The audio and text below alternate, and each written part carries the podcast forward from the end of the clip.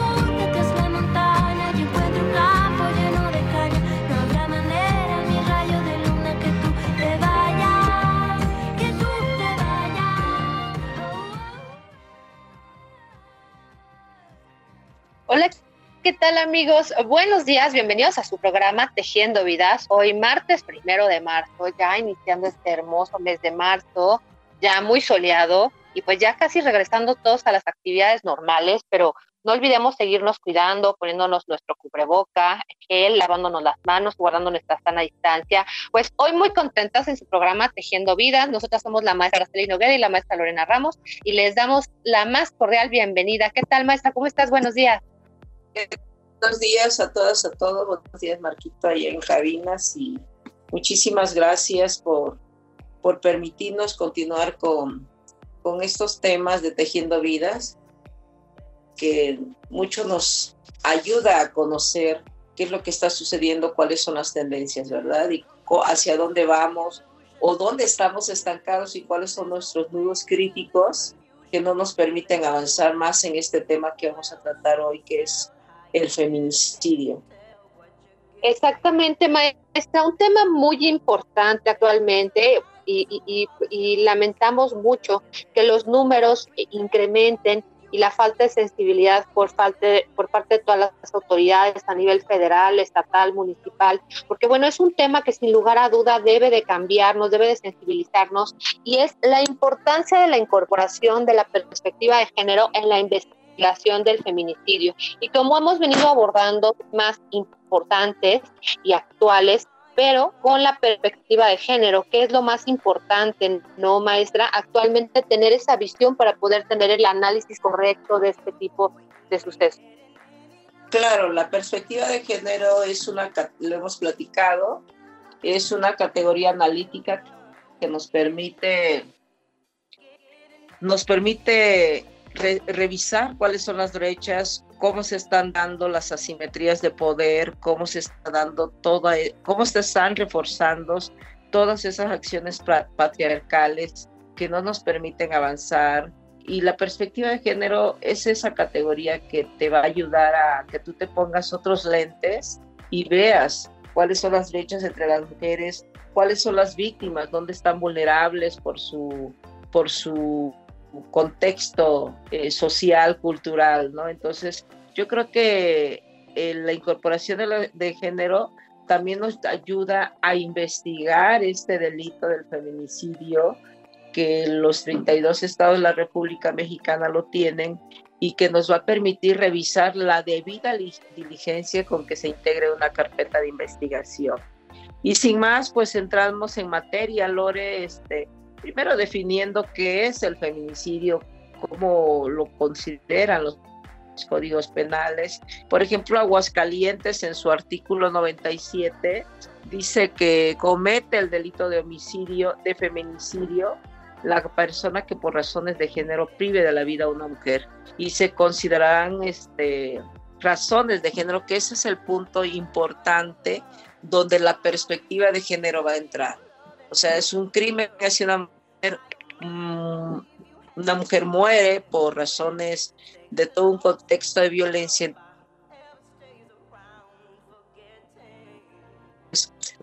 ver cuáles fueron esas razones de género y, por ejemplo hay distintas tipologías o hipótesis cuando este se integra por ejemplo cuando exista o haya existido entre el activo y la víctima una relación de parentesco, por consanguinidad o afinidad, eh, por matrimonio, concubinato, noviazgo, amistad o cualquier otra relación de hecho que, que ésta tenga, ¿no?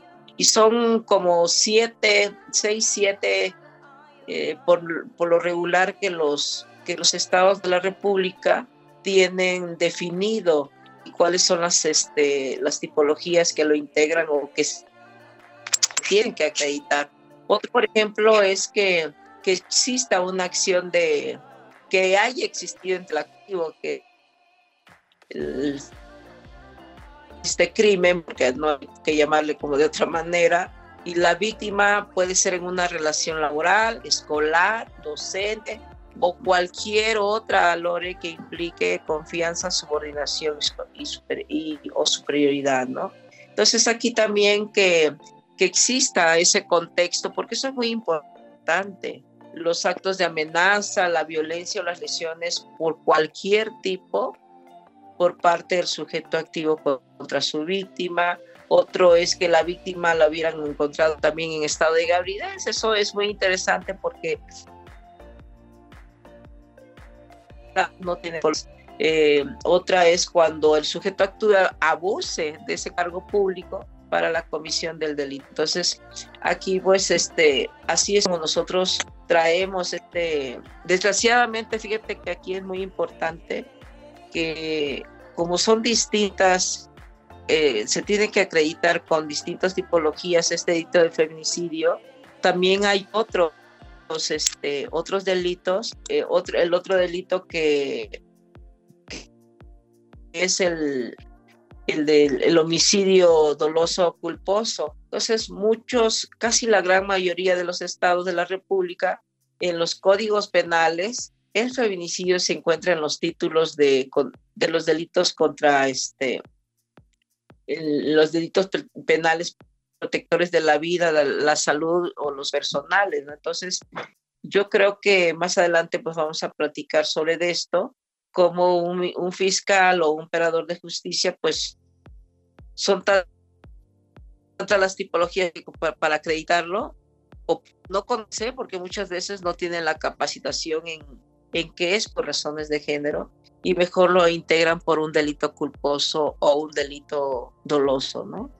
Exactamente, maestra, y es que vamos a temas fundamentales como son los derechos y el eje rector que es la dignidad y la igualdad de los derechos frente a los hombres.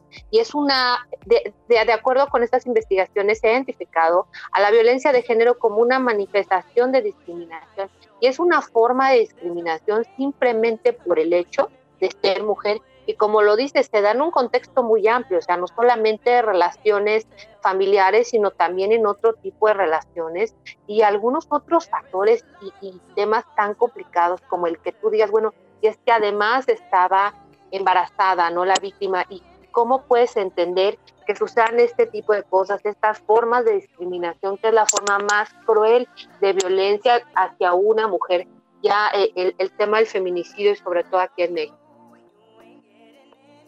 Así es, por ejemplo, aquí podemos decir que este contexto donde las mujeres vivimos toda esta serie de discriminaciones que violan los derechos fundamentales y cuando hay un contexto de violencia extrema o violencia que te tienda a una violencia feminicida, pues el último eslabón es el feminicidio, desgraciadamente. Entonces, cuando se violan estos derechos fundamentales, el eje rector de estos derechos pues es la dignidad humana, la igualdad de derechos frente a los hombres.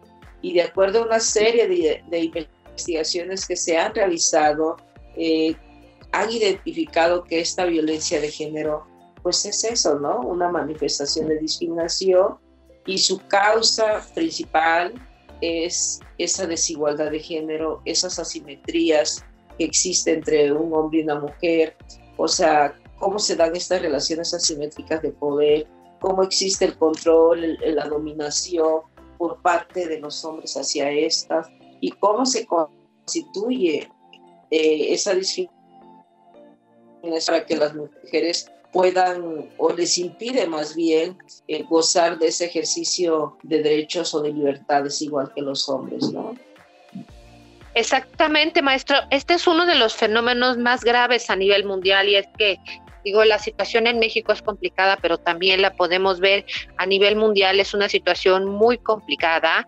Eh, tenemos datos de acuerdo al Secretariado Ejecutivo del Sistema Nacional de Seguridad Pública y se han registrado más de 22.400 11 casos de violencia familiar, 387 casos de violencia de género, 1.102 mujeres asesinadas con arma de fuego y 259 por ahogamiento, estrangulamiento y sofocación, 217 eh, por homicidio con objetos punzocortantes, 16 por disparo con arma corta y 16 por disparo con agresiones con humo o fuego. O sea, ¿qué, qué ¿Qué panorama te dan estas cifras, este, maestra? Claro, y por eso, en que tenemos en estos días que inicia este, este marco del 8 de marzo, nosotros no tenemos por qué celebrar, ¿no? No tenemos por qué andarnos felicitando, sino conmemorar y hacer una reflexión precisamente de, de todas estas muertes, que, viven a diario las mujeres. Antes eran 10 de lo que informaba el secretariado ejecutivo. Hoy, hoy todos los días 12 mujeres mueren por feminicidio. 12. Y aquí este análisis que hacemos sobre la mesa, pues nosotros es sobre ver desde este tratamiento jurídico del feminicidio, como la importancia de cómo el operador de justicia debe interpretarlo, debe aplicarlo bajo perspectiva de género, considerando, por supuesto, todo cómo está tipificado en nuestro país, cómo esta muerte violenta de las mujeres por razones de género debe de analizarse en un contexto de cómo se originó esa violencia, cómo se originó ese feminicidio, cuánto tenía el tiempo que, este delito, eh, que, que, decía yo antes, es el último eslabón de esa violencia, cómo está enraizado eh, en esa casa, ¿no? Cómo, cómo este feminicidio y se analiza, eh, por ejemplo, en los delitos por homicidio, pues está la, la, vida, ¿no? Uno de los elementos. Y en el feminicidio no solamente es la, la, vida de una mujer, sino que está todo ese ejercicio que se tiene que analizar bajo una, por razones de género, cómo se dio esa subordinación, esa dominación, cómo primó ese ejercicio de relaciones desiguales, de ese control que la llevaron a ese último eslabón que fue el feminicidio, ¿no? Entonces aquí el Estado, a través de los operadores de justicia, no puede seguir legitimando, Lore, amigas y amigos, esta actuación, esta indiferencia y esta impunidad que nos lleva a dar diario el delito. Por ejemplo, puedo poner un ejemplo, Ciudad Juárez, eh, pueden haber 173 casos, estoy hablando en, en, voz alta, pero más o menos así andan los casos de enero a agosto este, del 2021, eh, cómo solamente se están encarpetando las investigaciones en delitos dolosos y culposos, 13, ese solamente femicidio, siendo que, que se da, de acuerdo a como lo dijiste ahorita, los registros que tiene el propio secretario ejecutivo. Entonces, pues todo esto reproduce una impunidad hacia ese delito, se ponen los claros oscuros de, de las fiscalías generales o de las fiscalías donde las mujeres pues piden que ese acceso de justicia no siga prevaleciendo esa indiferencia, esa impunidad que reproduce toda, toda la gama de, de aplicaciones que se tienen que hacer para llegar una, una carpeta de investigación por el delito de feminicidio bajo una perspectiva de género. Y aquí pues también la propia legislación, como la propia legislación, este, reproduce esas inequidades ahí, existen pues en el país todavía eh, normas, y lo pongo entre comillas, que son neutrales, pero finalmente reproducen inequidades y este, estereotipos de género.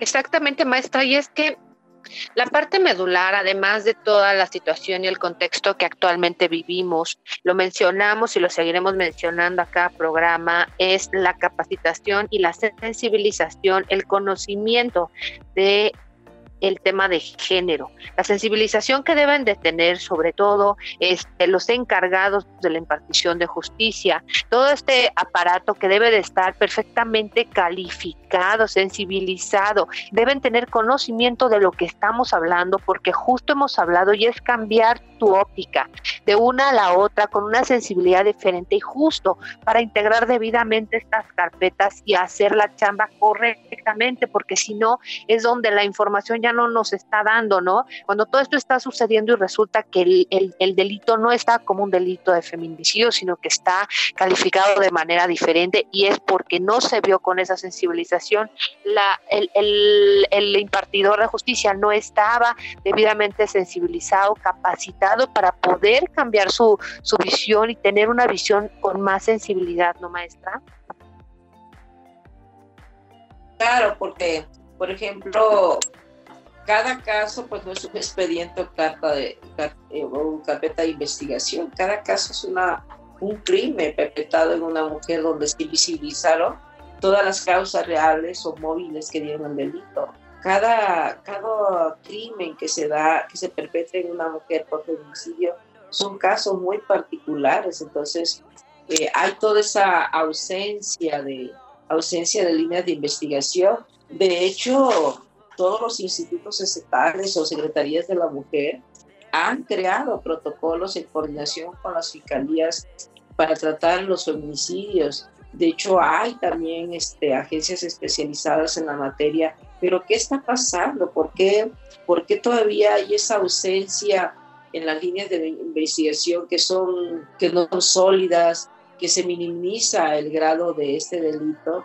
y se recomienda pues que todas estas muertes violentas de las mujeres deben enmarcarse, deben de analizarse, como tú decías y como lo decimos en el tema, bajo esa perspectiva de género, para revisar no solo el contexto, sino acreditar realmente si existió o no las razones de género en la causa de la muerte de la víctima. ¿no? Entonces, aquí hay que definir, hay que crear nuevas figuras jurídicas que sean más inclusivas en, el, en la perspectiva de género, que verdaderamente esta perspectiva de género que nos lleva a analizar la, la debida diligencia con que se integra una carpeta de investigación, pues es un efecto, es un instrumento transformador de un cambio social que, que nos permite revisar este cuestionamiento de las jerarquías de género cómo podemos nosotros en este, en este proceso transformador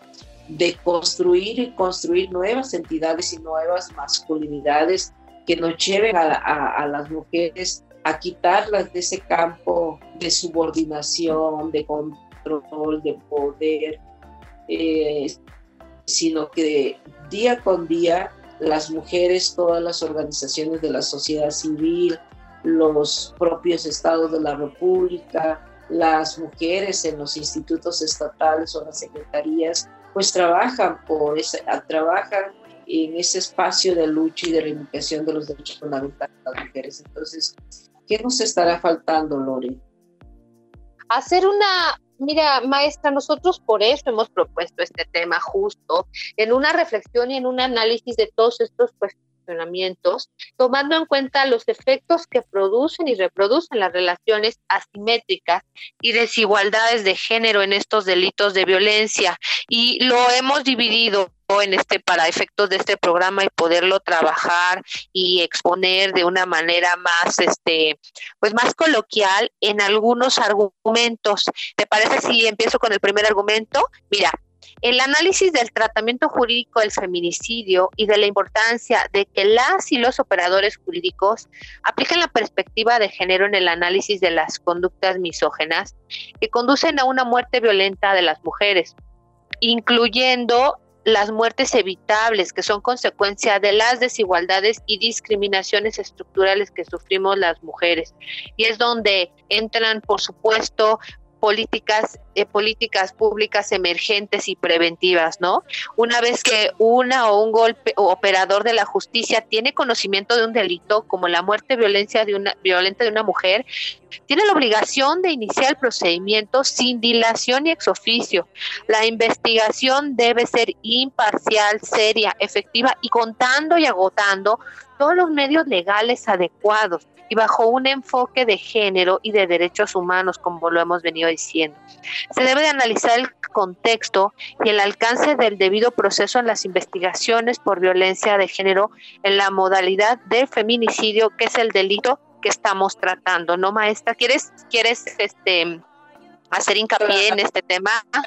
Hay elementos muy importantes de sus argumentos que uno, que haya un procedimiento sin dilación y ex oficio.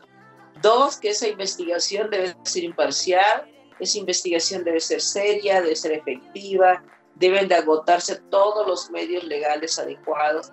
Eh, principalmente los delitos de feminicidio deben de analizarse, eh, no necesariamente deben de estar las, por ejemplo, Aguascalientes tiene, tiene 10, eh, 10, este, 10 acreditaciones para que pueda darse, no tienen que agotarse todas y cada una de ellas. Si el operador jurídico tiene esa capacidad, ha leído y pone en práctica esos protocolos para atender el feminicidio, pues le, da, le dará una, una mirada de género y de derechos humanos amplia para que pueda actuar por razones de género y pueda tener todo el contexto que llevó o que se originó con esa violencia de género y que la llevó a esa mujer a que se perpetrara en ella ese, ese, ese feminicidio, ¿no? Entonces aquí eh, los profesionales deben de ser competentes,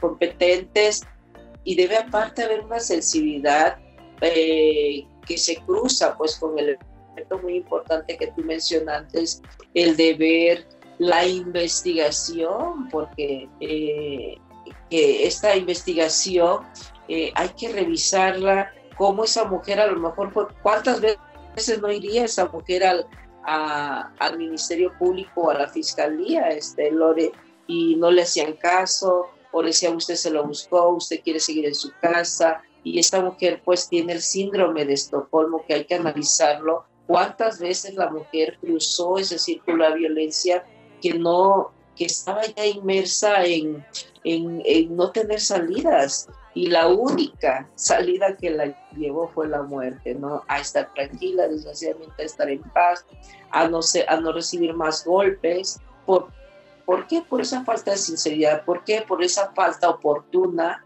de profesionales que no estuvieron en el momento con la seriedad de ver esa violencia extrema. A mí en lo personal y a ti eh, eh, nos da pues ya ahora hay nueve casos diarios que ya no sean diarios, ahora tenemos 12 casos. ¿Qué otro nombre va a tener el feminicidio para que nosotros los, los exijamos a las autoridades, a las fiscalías, a que indaguen, este, conceptualicen la existencia de esta violencia de género que llevó hasta el feminicidio. Exactamente, maestra. Es muy lamentable se corta la llamada maestra. Es muy lamentable que actualmente las cifras estén en ese número y que más allá de tener políticas emergentes y preventivas actualmente, pues sigamos escuchando la misma, la misma actuación por parte de nuestras autoridades, esa falta de sensibilidad y de, de en vez de tener este acciones más rotundas, ¿no? Claro, y aparte de ello, puedes decir, a ver, van a, la capacitación, ya la tienen.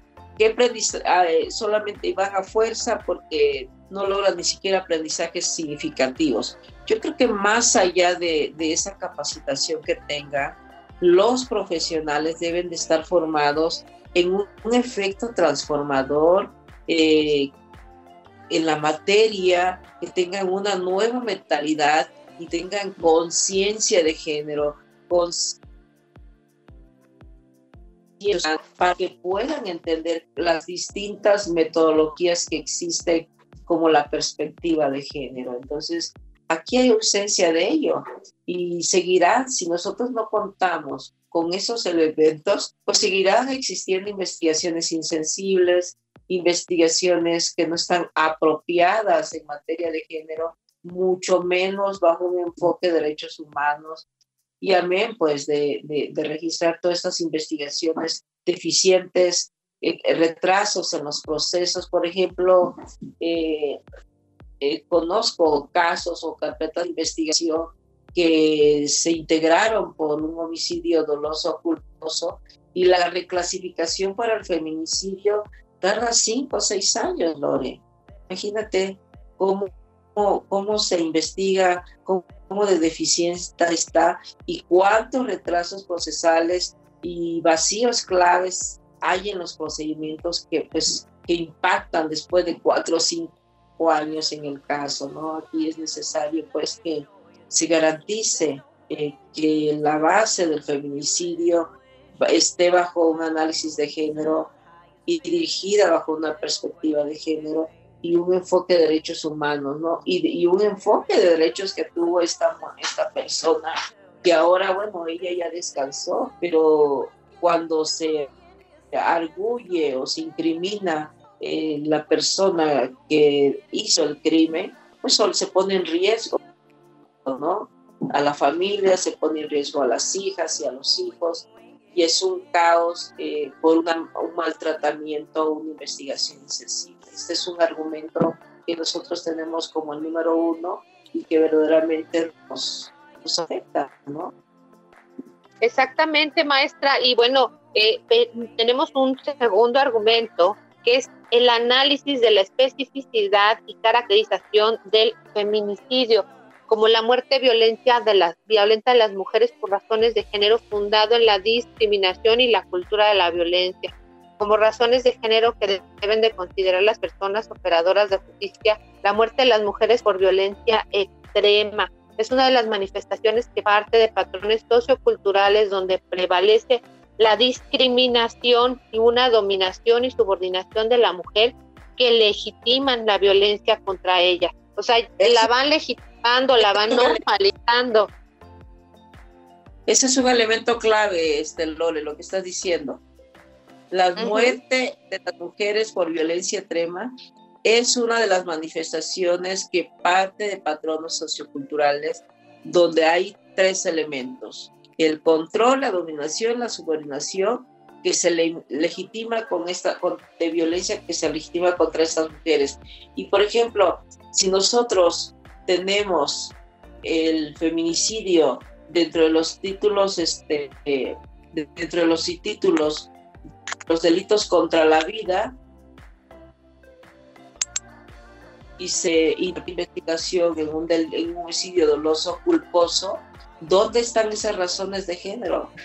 Se hace a un lado toda, todo, todo ese patrón sociocultural, todo ese contexto que prevaleció en la mujer antes de que ella la matara, ¿no? Todo se, se, se elimina, toda esa dominación, toda esa, esa subordinación, todo esa, ese control que, lo legitimó, que la legitimaba a diario, ¿no? Entonces, aquí es, no se revisa todos esos elementos en la ejecución de esa, e, esa conducta, porque son muy importantes, son muy importantes. Por ejemplo, todas esas razones basadas en el género, cómo se dio el odio hacia la mujer, cómo se dio ese desprecio por su condición de esa mujer que fue víctima, ¿no? Entonces aquí es importante revisar todos esos hallazgos previos y preliminares y cuando tú integras una carpeta de investigación, porque es más fácil hacerlo,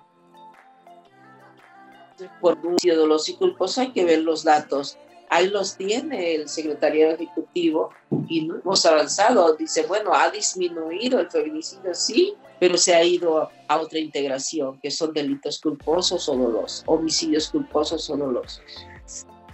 Exactamente, maestra. Esto implica hacer de verdad una investigación de las diferentes manifestaciones de violencia contra la mujer vivida con antelación al hecho y cómo se fueron manifestando durante el crimen, ¿no? la clave es identificar otras conductas que causen la muerte violenta, como daños físicos, sexuales, psicológicos, antes y post-mortem. Eh, es, es, menester que no solo se analicen las conductas que llevaron al victimario a cometer el feminicidio, sino también analizar la sistematicidad de lo que conlleva al feminicidio y las bases de desigualdad estructural donde sostiene la opresión sistemática de la mujer. ¿Cómo ves este tema, maestra? Claro, este argumento es muy importante y la clave de todo esto es, como decíamos, ¿no? Es, es identificar cuáles fueron todas esas conductas que llevaron a la muerte violenta como los daños físicos, los daños sexuales, si estuvo agresiones sexuales que por lo general siempre se dan, los daños psicológicos antes y post-mortem que haya vivido. Aquí es analizar también este, qué conductas tenía ese victimario ¿no? al cometer ese feminicidio. Había que analizar cómo se dio esa, sistema, esta sistema, sistematicidad de, conductas que conllevaron y que dieron todo el contexto eh, para ese feminicidio, para, para, que se diera ese crimen hacia esa mujer. Cómo analizar también toda esa desigualdad estructural que ella vivió, donde era, tenía una opresión sistemática como mujer. Entonces aquí es muy importante pues analizarlo desde esta perspectiva de género y, nos va a permitir pues ver cuál fue la presencia, la ausencia de esas conductas para tomar en cuenta cómo fue el contexto de, ese registro de la mujer. Y hay elementos también importantes que se dan en la investigación, ¿no?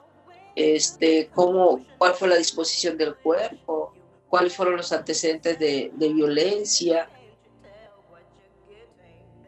cómo fue operando y pues de todo esto que pusieron en un riesgo altísimo a la mujer en, en, esta, en esta situación de violencia que vivía dentro de su casa, donde ella no tenía testigos, más que a lo mejor sus propios hijos e hijas, o, o ella vivía sola, ¿no? No, no sabemos. Entonces, cada mujer, cada mujer tiene un modus operandi distinto a su muerte, de cómo la llevaron en, un ex antes y un post mortem, ¿no? Exactamente, maestra. Mira, para los, los que estamos dedicados a hacer, temas de políticas públicas y que hemos tomado este tema como parte de una investigación, eh, es este tipo de información que arrojan carpetas, donde se lleva una averiguación seria, donde se integran debidamente, nos puede ir arrojando, nos puede ir dando luz en muchos de los patrones y muchas de las formas en las cuales van actuando antes, lo que va prendiendo focos rojos y que muchas veces hemos mencionado, las, las llamadas políticas públicas emergentes o políticas públicas que debe de haber antes, no solamente las asistenciales, las que ya a ver cómo cubrimos este hoyo, no, las justo antes, qué es lo que está pasando, qué es lo que hace, qué es lo que sucede antes, cuáles son los patrones, a forma de aplicar, de incidir realmente con estas políticas emergentes, porque eh, tienen que parar y tiene que haber acciones contundentes y rotundas por parte del Ejecutivo y por parte del Judicial, por parte de todos los que hacemos las políticas públicas, ¿no, maestra? Claro, conclusiones precisas. Aquí hay que reflexionar, hay que analizar cómo esta incorporación de la perspectiva de género en las investigaciones de delitos contra los crímenes contra, las mujeres, de manera específica el feminicidio, tiene que hacerse un examen de un crimen de odio, de un crimen cuyas raíces, cuyas raíces están solidificadas o tienen una base asimétrica, este crimen que tiene una desigualdad estructural, este crimen que pasó cuántas veces este, este círculo de la violencia. Entonces, la perspectiva de género es una, una herramienta muy importante para analizar eh, estas, este, este homicidio desde por razones de género hacia una mujer, como lo dicen los distintos códigos penales eh, que clasifican al feminicidio. Aquí también es muy importante eh, abordar cómo esta muerte violenta a la mujer no solamente fue un hecho aislado, no solamente fue un hecho individual o circunstancial, sino que tuvo un proceso sistemático donde se requiere la debida diligencia, como dice el artículo primero constitucional, de todas las instituciones operadoras de justicia, ¿no? Entonces, y no podemos seguir clasificando esto del delito de feminicidio dentro dentro de los delitos contra la vida y haciendo carpetas de investigación en homicidios dolosos y culposos. Y tenemos una tercera, Flores, y nosotros podemos allegarnos a ella, ¿cuál sería?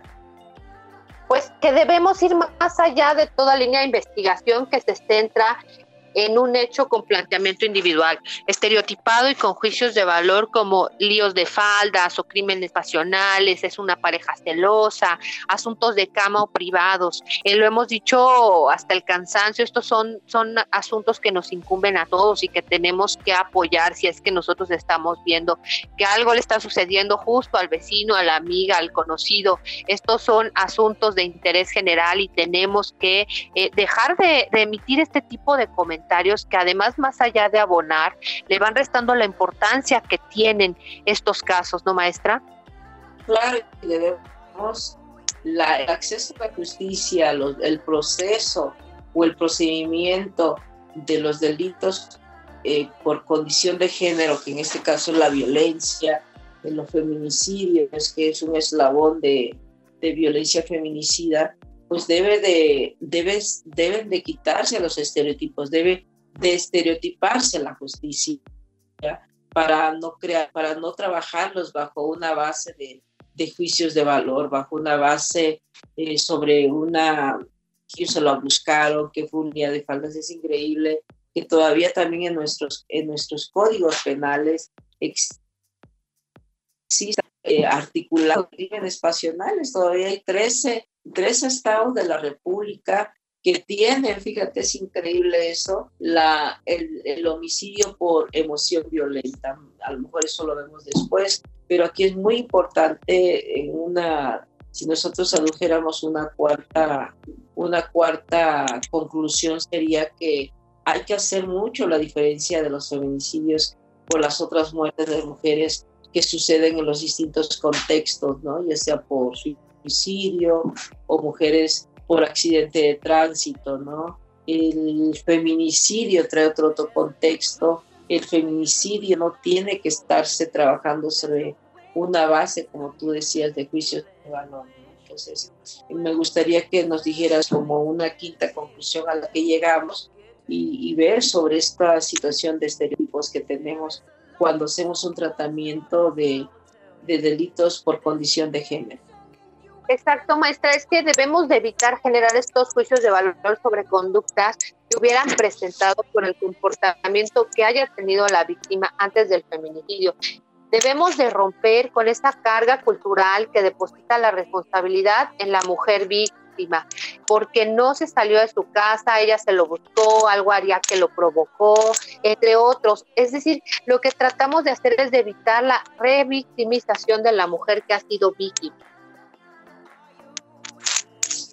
Claro, y aquí este es quitar esa parte, porque no solamente vive la mujer esta victimización primaria cuando expone su caso, cuando ella llegó a los límites y se presentó ante la justicia y todavía en esta no se le cree, en esta se estereotipa su, su actuación de ella porque está ahí en su casa, ¿no? Entonces, esa entra ahí ya una victimización secundaria o terciaria. Entonces aquí todas las autoridades que intervienen en, estos, en toda esta etapa procesal deben verificar los prejuicios. Yo como operador de justicia o operadora de justicia debo de estar deconstruida en eso si me voy a dedicar a temas por condición de género, a revisar situaciones bajo un enfoque de género, pues yo debo estar, eh, debo estar desmistificada de prejuicios, debo estar desmistificada de juicios de valor y principalmente de este, estereotipos de género, ¿no? Eh, quitarme todo eso de, mi cabeza, de mis creencias, eh, cómo, de, cómo yo catalizar a una mujer o ponerla a la mujer en, un, en una pirámide de que ella debe ser una buena esposa, de que esa mujer debe ser una buena madre, de que esa mujer debe atender a su, a su pareja, de que ella se lo buscó, de que el hombre se pusiera celoso por no vestir, si lo digo entre comillas, de manera decente, ¿no? de manera normal, de manera adecuada. Entonces, toda esta cultura patriarcal en la que nosotros vivimos debe derrumbarse. Yo recuerdo que el otro día hubo un ministro, ministro presidente de la Suprema Corte de Justicia de la Nación, que decía él, el, sistema patriarcal debe caer y caerá. Entonces se me hizo muy fuerte toda esa parte de que alguien tan importante en materia de justicia eh, tengan ese efecto transformador que yo, yo en lo personal lo celebré mucho y, y me encanta, ¿no? De que este Supremo Tribunal tenga claro tenga claro que este sistema, esta cultura practicar en la que vivimos, tiene que derivarse, tiene que caer y requerimos nosotros tener más un efecto transformador. Que estos 8 de marzo, los 25 de noviembre, no solamente se sigan diciendo datos y más datos y más datos, sino más actuación de los operadores jurídicos, ¿no? Exactamente, maestra. Y mira qué importante es que un que un líder, que un máximo encargado de, de todo este tipo de partición de justicia sea quien emita este tipo de comentarios, quien quien alce la voz, quien diga que el patriarcado tiene que caer y caerá, porque de ahí justo es de donde van permeando estas formas de comunicación completamente diferente y cómo vamos viendo diferente y se acaba y, ya no se normalizan este tipo de acciones, de conductas, de lenguaje, de, de, formas de hablar y de seguir revictimizando a las mujeres. Justo de ahí empezamos y qué bueno, si celebramos este tipo de comentarios, este tipo de, de declaraciones y ojalá que así sigamos, sobre todo a la hora de la aplicación y de la integración de este tipo de carpetas.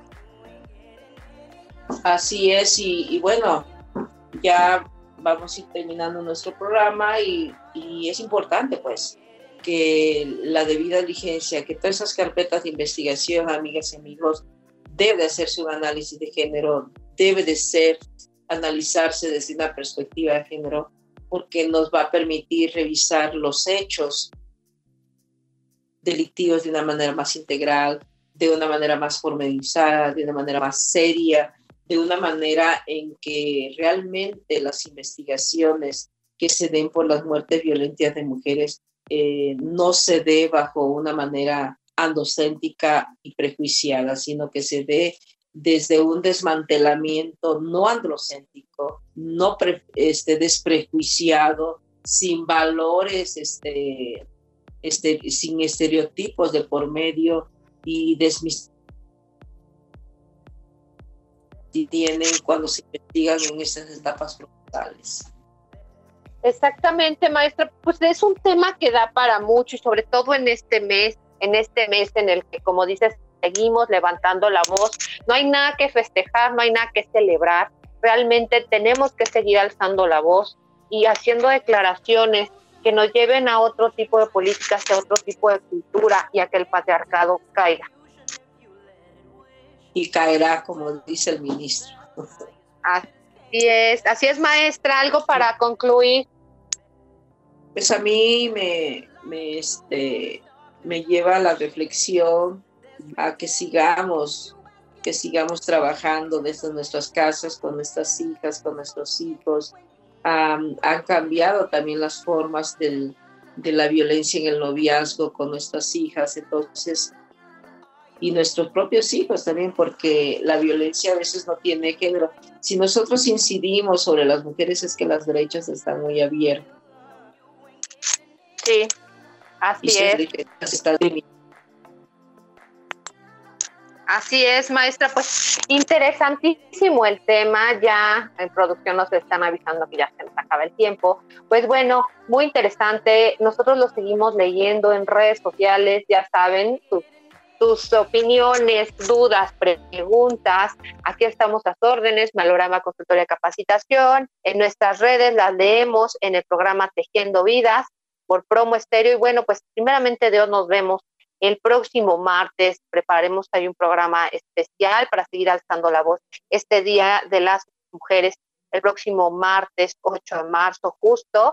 Y el día de hoy nos despedimos de ustedes. Maestra, que estés muy bien. Muchas gracias. Gracias, saludos a todas y a todos, Dios los bendiga y a cuidarse. Justo como siempre lo quito. Les mando un abrazo. Muchas gracias. Gracias, Marquito, en producción. Muchísimas gracias. Gracias a todos. Y primeramente, Dios, nos estamos escuchando la próxima semana en punto a las 10 de la mañana aquí por Promo Estéreo. Nosotras somos Tejiendo Vidas y nos vemos el próximo martes. Muchas gracias.